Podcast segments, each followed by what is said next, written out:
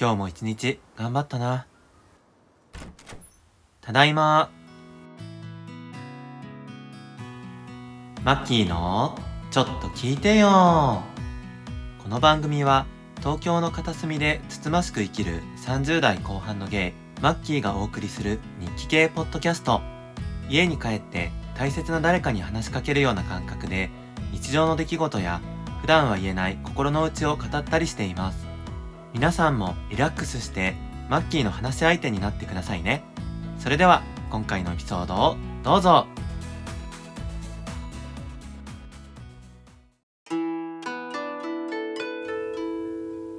明けましておめでとうございます。本年もどうぞよろしくお願いいたします。2024年新年一発目のマキチョスタートです。皆様はどのようなお正月をお過ごしでしょうか？えー、今収録しているのは12月29日なんですが、えー、マッキーはですね29、30とお休みをいただいておりまして31と2日が仕事ということでお正月休みは1月の1日だけなんですね。なんですけど結構この2日間で年末感を楽しんでおります。で今日は、えっと、こたつに入って初めて収録しています。というのもエアコンをつけると意外と空調の音って入るんですよね。なのであのちょっとでも皆さんに聞き取りやすいように、えー、こたつに変えてみました。あと皆さん何かお気づきのことないですかね？実はマイクを買いましたいつもより音質良くないですか？雑音だったりとかこう息を吸う音とか少し軽減されてるといいなと思っています。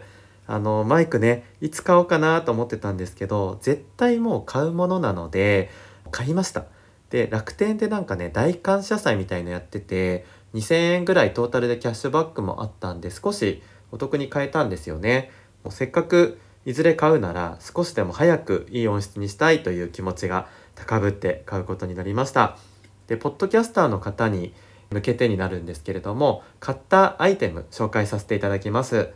あの皆さんご存知のあの会議とかでね使うアプリ Zoom っていう会社ありますよねあそこが出しているポッドキャスター向けのマイクとかそういうセットがあるんですけどまずマイクと,、えーと、ケーブルとかあとヘッドホンなんかがセットになったもので ZDM-1 ポッドキャストミックパックこちらを、えー、まず買いました。これがねだいたい1万4000円ぐらいで1人で収録するなら1個でいいんですけど僕は2人とかあとは持ち寄って4人とかで収録することもあるかなと思ってこちらのマイクとヘッドホンのセットは2つ買いました。この時点で2万8000円。高い。続いて、えー、同じく Zoom が出しているポットトラック P4 こちらがですねレコーダーになっています。SD カードとか入れればもうそれだけで録音ができますし iPad とかパソコンにつなげば直接データを残すことができるっていうものですね。最大4名までマイクとかヘッドホンを挿すことができるので非常にあのポッドキャスターとしては嬉しいアイテムになってます。これが確か1万8000円ぐらいですかね。なので、えー、ヘッド2万8000円足す1万8000円は4万6000円ぐらい。でキャッシュバックが2000円あったんで4万4000円ぐらいでこの素敵なセットを買いました。ポッドキャストってね、本当に、何て言うんでしょう、趣味の領域ですし、収益化っていうのがね、まだまだしにくい分野ではあるんですけど、特にマキチョは一人でやってる駆け出しのポッドキャスト番組なので、もうただただ赤字ではあるんですが、もう先行投資ということで、こちらを購入しました。なので皆さん、是非たくさんあの聞いていただいて、マキチョを少しでも多くの方に広めていただけたら嬉しいです。どうぞよろしくお願いいたします。ちなみに今ご紹介したこのセットなんですけど、全く同じセットをあたしろラジオの甲斐さんも使っているそうで、あとおじさん2人ノルウェー同棲生活のヤマピーさんも全く同じセットを使っているそうです。で、我らがゲイチャのシュンピーも使っているということで、結構あの有名なセットなのかもしれないですね。他にももっといいマイクとか探せばいくらでもあるんですけど結構高いのでこの4万台で一通り揃うっていうのは意外と悪くないコスパかもしれません。ということでマイクの紹介から入りましたがせっかくお正月ということで簡単に新年の抱負述べてみたいと思います。あのね悪い癖なんですけど毎年抱負は言って振り返らないっていうね。去年もねポッドキャスト系のことは言ってたと思うんですけど他の抱負とか全然覚えてないんですよね。まあそれはさておき2024年の抱負だけでも言いたいと思います。えー、題してですね2024年は続ける年にしたいと思っています。いろんな続けるがあるんですけどまずポッドキャストのことをお伝えするとポッドキャストを続ける。まあ当たり前なんですけどゲイで茶を沸かすという4人組の番組もやっているんですけどそちらはもう2年目に入っているんですがこれはもちろん続けたいです。で牧町も今始めたばっかりなのでもう今年1年まずはちゃんと続けたいです。あとはポッドキャストで知り合いになった配信者さんたちとのご縁も続けていきたいです。続けるというか深めていきたいですよね。コラボしたりとかプライベートで遊んだりとか切磋琢磨し合ってお互いにいい番組作りをできたらなと思っていますでその他の続けるなんですけど小説を続けるこれは全然できてないんですけど2023年は主にゲイチャとかあとはコラボの時とかに短編小説を書いたりっていうのはしていたんですけどもっとねラジオドラマとかやりたいんですよね。なんで続けるというかあの小説を書くっていうところ、えー、またやっていきたいなと思っています。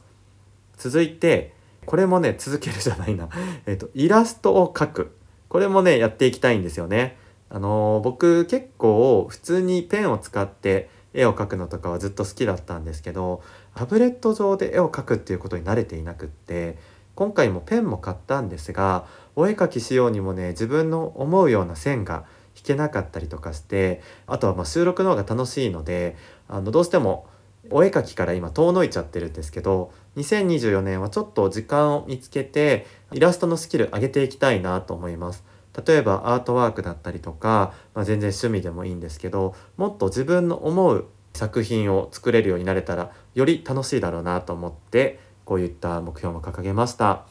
あとは仕事を続けるこれは当たり前だとは思うと思うんですけどまあ2023年は久しぶりにアパレルの販売員に戻ったわけなんですがまあまあ仕事の軌道には乗って楽しくなってきていてやりがいも感じているところではあるんですけど僕結構飽き性っていうところもあるので今の仕事ねできるだけ長く続けたいなと思ってるので仕事を続けるという目標にしました。で一個ね気をつけたいなと思うのはつい頑張りすぎちゃって無理しちゃうところがあるので無理しないっていうところですね。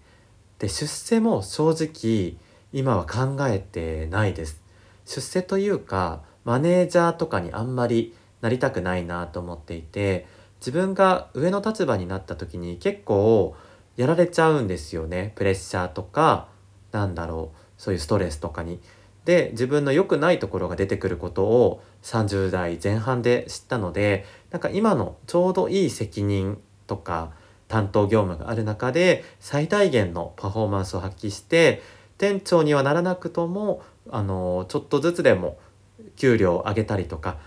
今の中で条件を良くしていきたいなっていうのが結構見えてきた目標になります。なので仕事はそういった形で、えー、ゆるりと続けていきたいと思います。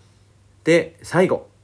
彼との関係を続ける。これも当たり前なんですけど、僕は今まで付き合った人たちと最長で2年とかだったかな。大体ね、付き合って短い期間で別れちゃうことが多いんですよね。いろんな原因がありますけど。で今の彼とは、えーと、去年同棲も開始しましたし本当に毎日ね仲良く暮らしているんですけどこれが当たり前ではないですよね。慣れてきた頃に何か喧嘩だったりとかすれ違いが起きうるものなので日々の彼との関係に感謝しながら2024年はいい関係を続けるだけじゃなくって感謝の気持ちだったりとかさらにお互い支え合ったり関係を発展させていけたらなと思っています。そんな、まあ、続けるだったりちょっと新しいこともありましたけど2024年の抱負一つずつ実行していきたいと思います。皆さんも抱負考えましたかね？何かメモとかしておいて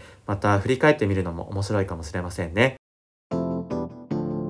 まきちょでは本日のテーマいきたいと思います。本日のテーマはちょっと聞いてよ。新年だよ。お便り会スペシャル。です。マッキーがずっと憧れていたお便り会なんですけど、えー、なんとですね4通もいただきましたありがとうございます新年ということで4通すべてご紹介していけたらと思います。それでは早速1通目です。ラジオネームポメラさん。ポメラさんはですね、ポッドキャストウィークエンドでゲイチャブースに遊びに来てくださった姉妹の方ですね。以前お伝えしたお姉さんと2人で来ていただいて、ポメラさんがすごくテンションが上がってしまって恥ずかしくなってしまってほとんど話せなかったんですけどちょっと離れた5メートルぐらい先のところからお祈りしていただいてた方ですね。ポメラさんあの時はありがとうございました。お便り読ませていただきます。はじめまして。いつも配信楽しみにしております。ポメラと申します。マッキーさんちょっと聞いてください。ポッドキャストウィークエンド。こちらこそ本当にありがとうございました。泣き。生マッキーさんが本当にお美しくてお優しくて終始表情や仕草が柔らかくて愛らしくてかろうじて理性を保って少しお話しさせていただいた時も節々に細やかな気遣いをされているのをひしひしと感じこりゃ表になる理由もピッピさんがメロメロになるのも当然だと実感いたしました。マッキーさんもう本当に尋常じゃないくらいキラッキラでした。お忙しい合間を縫ってご準備してくださった飾り付けもおしゃれで会場内でひときわ映えておりましたしルーレットも回し心地が滑らかで気持ちよかったです。グッズも全部可愛くて巾着袋なんかは職場でこれ見よがしにカバンから取り出して食いついてきた同僚や上司に片っ端からそしらぬ顔でゲイチャを宣伝する日々を送っております。お便りなど普段は恐れ多くてあまり送ることができないのですがマキチョエピソード3を拝聴しておりましたところ19分を過ぎたあたりで驚きすぎて心停止するかと思いその勢いの力を借りてお便りを送らせていただきます。自分の蛮行のせいでマッキーさんの会話を汚してしまい申し訳ありません。芋虫リスナーですがこれからもずっとずっとずっとずっと応援しています。これからもご無理のない範囲でマッキーさんが楽しいと思うことを少しだけお裾分けしていただければ幸いですマッキーさん大好きです。長々と失礼いたしました。ということで、ポメラさん、愛の伝わるお便りありがとうございます。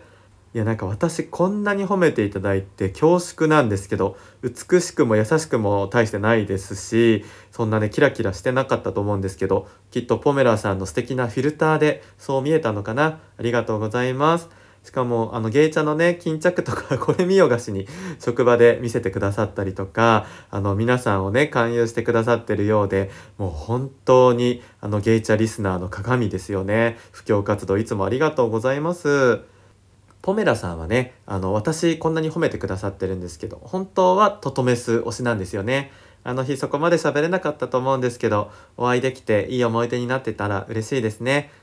ポメラさんについてはあのゲイチャのメンバーで話していたんですけどやっぱりね今回の来てくださったリスナーさんの中でも強烈なインパクトを残してまして あのあんまり喋ってないんですけどもうその存在自体が私たちの海馬にすごく残っております。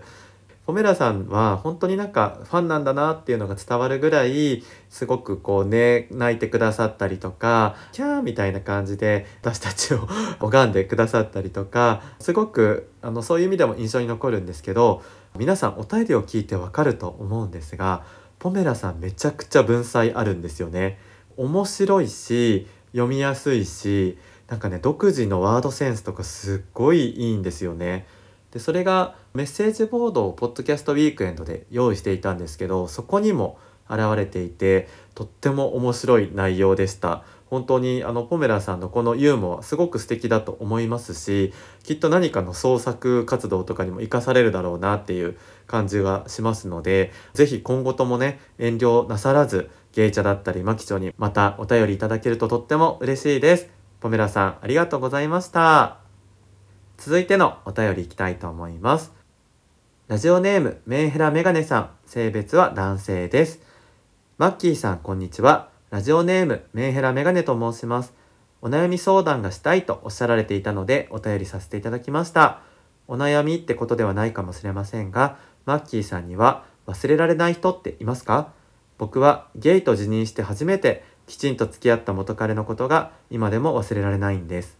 地元が沖縄なのですが帰った時にはそこら中彼との思い出ばかりで少しうーっと何とも言えない感情になります。帰省した時以外でも懐かしい曲を聴いた時やふとした時にも顔が思い浮かんできてしまいます。現在は今の彼氏と仲良く長いお付き合いをさせてもらいもちろん幸せで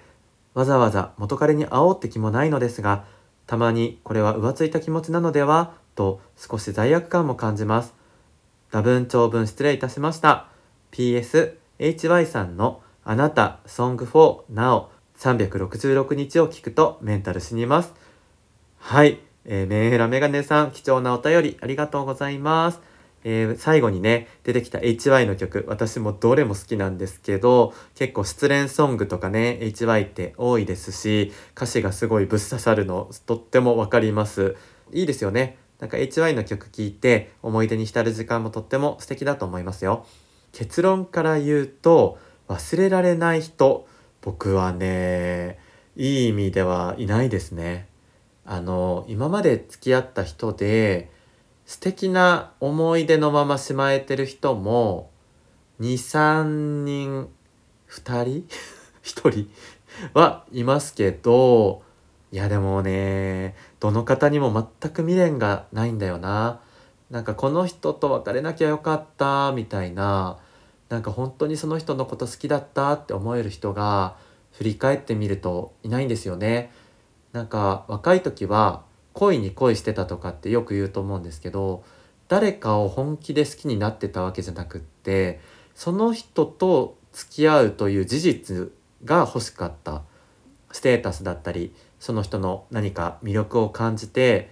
自分に彼氏がいるということに恋していたのかなって今は思います。なのでなんか別れてすっきりしたとかなんか結構爽快感みたいなのを得ることが逆に多くって別れるまではねもちろんすごく悩むんですけど別れた後に引きずるってことがね本当に一人もいないと思います。気持ちが離れてから自分から別れを切り出すパターンがほとんどだったので悪く言うと飽き性なんですけど僕は忘れられない人はいないですね。悪い意味であのゲイチャの方でやってる「あんな男いたよね」シリーズに出てくるような男たちはみんな悪い意味で忘れられないですけどそうじゃなければいないかな。なんかあとは、まあ、高校生の時に喧嘩別れじゃないですけど仲が良かったのに、まあ、あることがきっかけで疎遠になってしまったことか20代の時に仲良くしてたのにいつの間にか連絡を取らなくなったとかそういう方は確かにね心残りというかああなんで大切にできなかったんだろうなって後悔も込めて忘れられないっていうことはありますけどかといって今の自分のコミュニティに急にその人たちが来られても多分ね馴染めないというか自分も今はそこまで求めてないと思うんですよね。他に大切な人がいっぱいいるので。なんか大切な人のキャパシティって決まってるような気がするんです。人によってはたくさんの人を一気に愛せるっていう人もいるかもしれないですけど僕は多分ねほんと片手に収まるぐらいの人しか本当に深く付き合ったりとか大切にすることって本当の意味でできないのかなって思っていて昔からたくさんの友人だったりとか知り合いがいてマッキーって友達多いよねとかって言われること多かったんですけど親友がほとんど人生でいたことがなくってこれどこかの番組で話したこともあるかもしれないんですけど何が言いたいかっていうと本当にこうたくさん知り合いがいても孤独な人っていっぱいいますし1人2人の親友がいることで人生が豊かになる方っていると思うんですよね。なので今回はまあ彼氏に限定して考えると忘れられない人はいないっていう話だったんですけど僕は今いる周りの彼氏だったりとか友達を大切にしたいなっていう気持ちが強いので忘れられない人のことをずっと考えてこうやきもきするよりは今いる本当に身近な人たち大切な人たちの方に目を向けた方がより豊かな人生が送れるんじゃないかなと思います。なので素敵な元カレさんだったと思いますしその思い出は大切にとっておいていいと思います。で思い出したからといって今の彼に申し訳ないなんて思う気持ちも持たなくていいと思います。ですがただそれは思い出として大切にしまっておいてたまにね開けてほっこりするのはいいですけど今目の前にいる人たちを大切にするそういう気持ちで日々過ごしていくのがいいんじゃないでしょうかはいちょっとでも参考になってたら嬉しいですメンヘラメガネさんありがとうございました。続いてのお便りです。ラジオネームよしえもんさん。37歳男性東京にお住まいということでこの方はですねおそらくゲイとおこげのニュースターのよしくんだと思います。よしくんありがとう。よしくんとはね皆さん知ってる方も多いと思うんですけど大阪旅行に一緒に行ったりとか飲み会とかプライベートでも遊んでもらっていてもう本当に大好きなお友達ですまさこちょっと聞いて電車で混んでるのにドアの目の前に突っ立ってるのにそこからかたくなに動かないおじさんがいたの。俺の後からまた人が乗ってこようとしたから、ちょっとそのおじさんを押したんだけど、力入れて全く動かないの。何？どういうこと？まさこならどうする？こういう時。あ、マッキーだった。ちょっと聞いて I love マキチョ。ということです。えー、まさこじゃないですね。あの、ゲイチャの方で、この間の集合会でですね、あの私がニット帽をかぶっていて撮って収録を始めたら髪型がですねなんかモンチッチみたいにこうへばりついた感じでであのトトメスから森雅子に似てるっていうお言葉をいただいて森真紀子っていう風にね芸者内で冗談で言ってたんですけどそれを混同して雅子って言ってきてますね。あの言うなら真紀子でお願いします。はい。ということで吉右衛門さんありがとうございます。もうね電車問題ほんと多いですよね。本当にねイライラすることが多い。なんかさ電車の中ってみんなちょっとピリピリしやすいと思うんですよね。通勤で誰も喋らない空間の中でちょっとした人の仕草とか気になりやすいシチュエーションだと思うんですよ。私もねこの間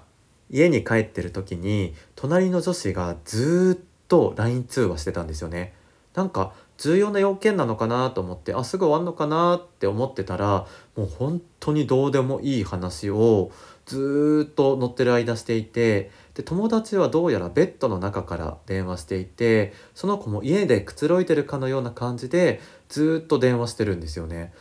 え電車の中で電話しちゃいけないって知らないのかな？みたいなマナー違反って知ってますよね？電車でもアナウンスとかありますもんねでもなんでそもそも電車の中で電話しちゃいけないんだろうってふと考えたんですよ。普通に友達と電車の中で喋ってるのは大声じゃなかったら OK じゃないですか。でも電車の中で電話しているとなぜか気になりますよね。で考えた時に2人で喋ってるのは目の前に2人いて誰がどういう話をしてるのかっていうあの分かる安心感があるんですけど電話ってその人が得体の知れない誰かと話していて相手の声が聞こえないから例えば自分の悪口とか言われても分かんないわけじゃないですか。なんかそういう未知のものに対する恐怖とか不快感がいけないのかなって思ったんですよね。まあ必要じゃない電話はやっぱり電車の中ですべきじゃないなと思った出来事でした。はい、ちょっと脱線しましたが、寄せ門の場合はドアの目の前に突っ立って動かないおじさん。これね、いますよね。おじさんに限らず何て言うんだろうあんまりさ新宿みたいに乗り降りがすごく多い駅じゃないとあの割と入り口にいるのにどかない人っているじゃないですかあれほんとやめてほしいですよね僕ドアの前にいたら誰が降りようが降りまいが一回出ますもん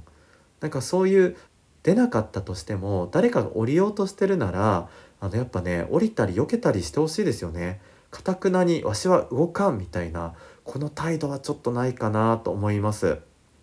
もうこういう時すいませんとか声かけてもいいと思いますしちょっとね押しても全然いいと思います。このおじさんをなんとかね動かしてやりたくなりますよね。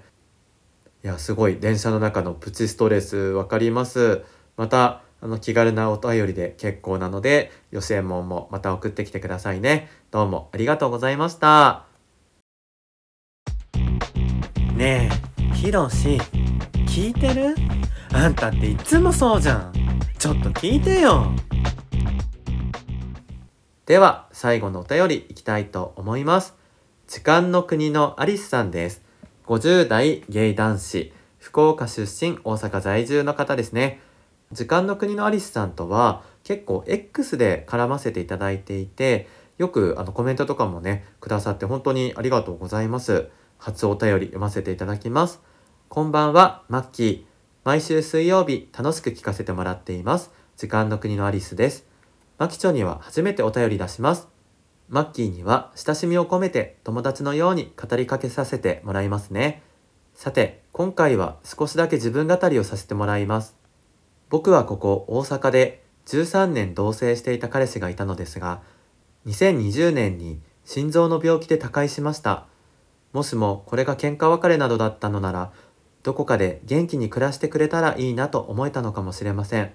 しかし、現実にはこの星を隅から隅まで探しても会うことはできません。何が起ころうとも二度と会うことはできません。僕の小さなキャパの心では、到底理解も受け入れることもできませんでした。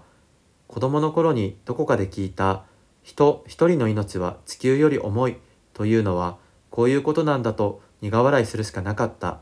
それから月日は流れ、そろそろ前に進まなきゃ、また恋がしたいなと思っていた時期に、素敵な年下男子と出会いました。でも結果は苦い失恋で終わりました。そんな時、ゲイチャに出会いました。英語を学んでいたこともあり、ポッドキャストのことは知っていましたが、こんなに理屈抜きで笑える番組はゲイチャが初めてでした。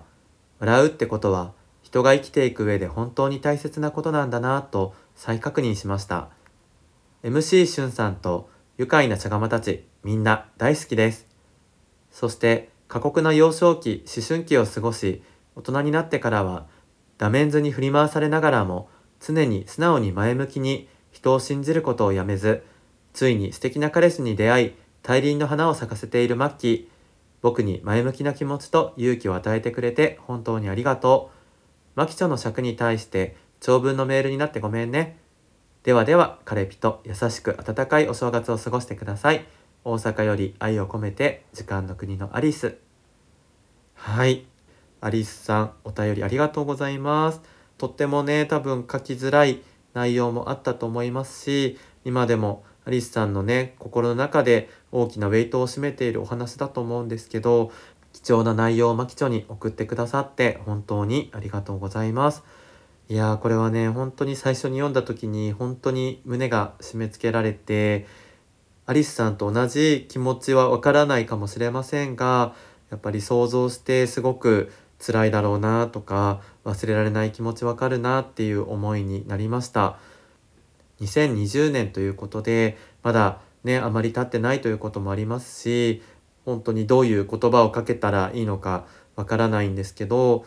アリスさんが本当にその方を思う気持ちも伝わってきますしその分すごく辛い気持ちだったりとかなかなかね受け入れることが難しいっていうの分かるような気がします。僕もこのお便りを読んでもし今の彼が何かがあって亡くなってしまうとかなんかそうやって言葉にしたりとか想像しただけでもやっぱりすごく辛いんですよね。なんか毎日当たり前のようにご飯作ってくれて一緒にドラマ見て笑い合って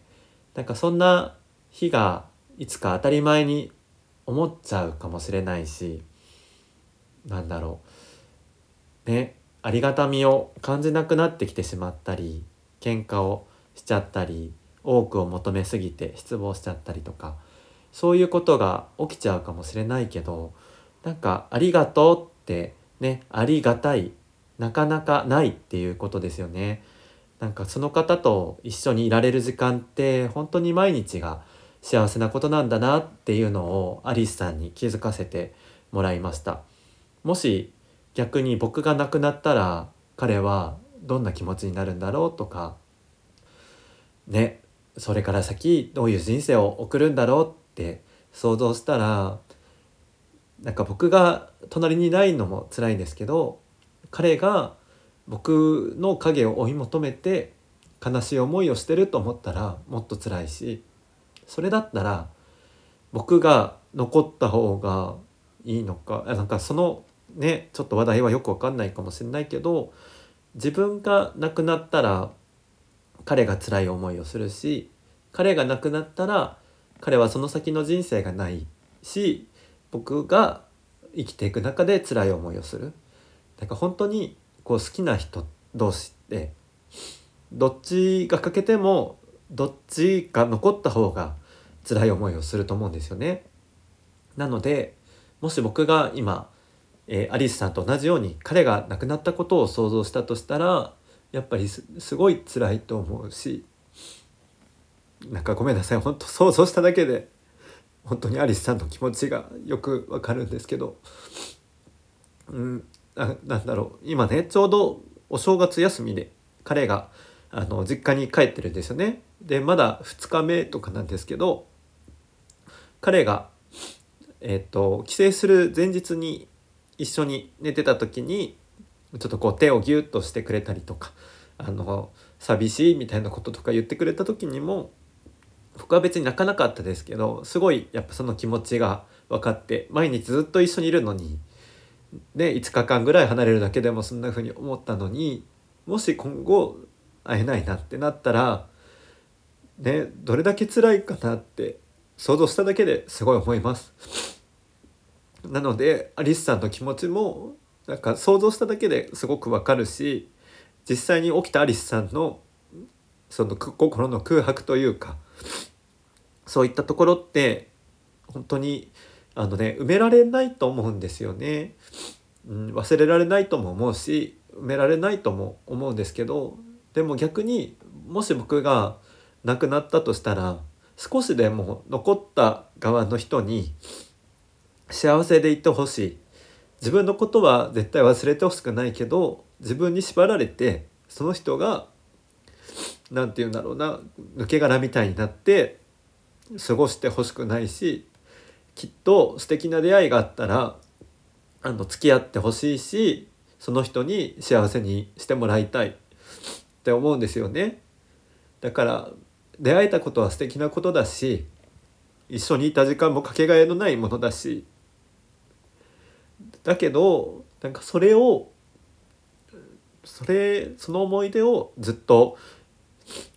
引きずってしまうというかそれで次に進めないっていうのは多分相手の方も望んでないことだと思うのでアリスさんが今年あの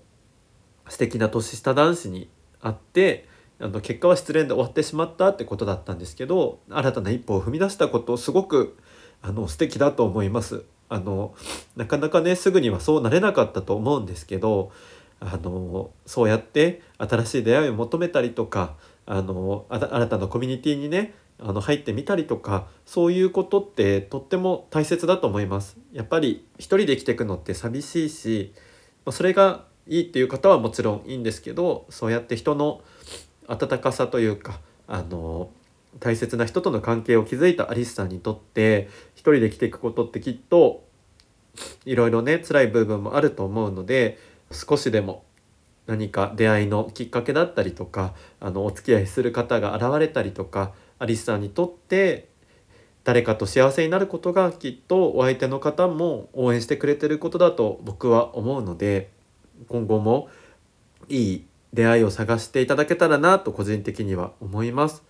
でもあの大好きな彼は戻っては来ないけどやっぱアリスさんにとってたった一人の彼なので